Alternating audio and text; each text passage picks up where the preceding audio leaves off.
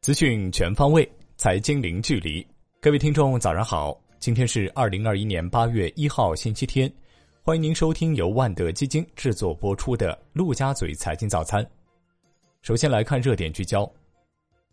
中国七月官方制造业 PMI 为五十点四，连续十七个月位于临界点上，预期五十一点一，前值五十点九。非制造业 PMI 为五十三点三，综合 PMI 产出指数为五十二点四。国家统计局指出，七月中国采购经理指数保持扩张态势，服务业商务活动指数小幅回升。总体上看，经济继续保持扩张态势，但步伐有所放缓。央行召开工作会议，明确下半年八大重点任务，具体包括：一、坚持稳字当头，稳健的货币政策要灵活精准、合理适度；二、整体协同，加快完善绿色金融体系。三、切实防范化解重大金融风险；四、持续加强宏观审慎管理；五、进一步有序推进金融开放；六、深化重点领域金融改革；七、督促指导平台企业对照监管要求全面整改，对虚拟货币炒作保持高压态势；八、继续做好金融服务和管理。下面来关注宏观方面的消息，国家发改委表示。展望下半年，受近期国际原油价格波动等输入性因素，电子信息和电气机械行业元器件供应不稳，去年同期原材料价格基数较低等影响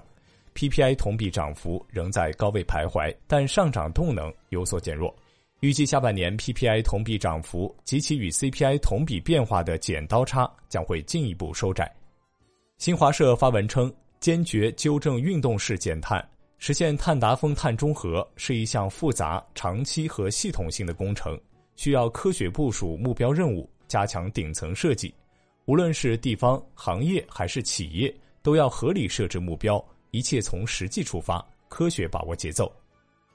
上海市举行建设国际消费中心城市动员大会，要求加快形成万商云集的消费供给，加快培育独树一帜的首发经济。加快建设闻名遐迩的消费商圈，加快打造近月远来的消费环境，推动上海国际消费中心城市建设不断取得新的突破。攀枝花市卫健委相关负责人回应攀枝花给二孩、三孩每月发放五百元报道称，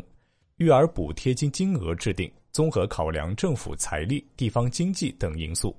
主要是鼓励市民按生育政策生育，起正面激励导向作用。国内股市方面，高毅资产旗下冯柳、邓小峰以及敦和资产等私募大佬的偏好浮出水面。尽管喜好各不相同，但大都偏爱中小市值股票。其中，邓小峰二季度加仓旭升股份、西部矿业；冯柳新进买入西部超导，并坚持持仓海康威视。敦和资产对普迪科技保持一贯重仓操作。中信建投认为，八月市场仍以结构性行情为主。当前经济状态仍然平稳运行中，但估值分化达到历史高位，市场波动可能会加剧。仍然坚持景气主线，选择成长性行业作为优先配置方向，持续推荐新能源、新能源车、半导体等行业。沪市珠宝第一股莱申通灵实控人离婚案宣判，此次上市公司股权分割涉及总额约七点七亿元，按照一审判决。公司实控人沈东军或因离婚而丧失控制权，其所持公司股份一半或分配给配偶马俏，对应市值为三点三五亿元。继续关注到金融方面，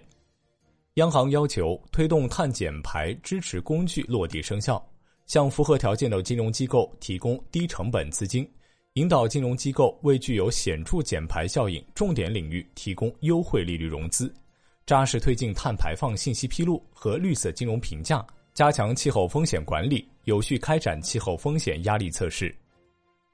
央行指出，要健全宏观审慎政策框架，适时发布宏观审慎政策指引，分步开展宏观审慎压力测试，建立逆周期资本缓冲评估机制，并开展年度评估，实施好房地产金融审慎管理制度。推进金融控股公司监管，加强系统重要性金融机构监管。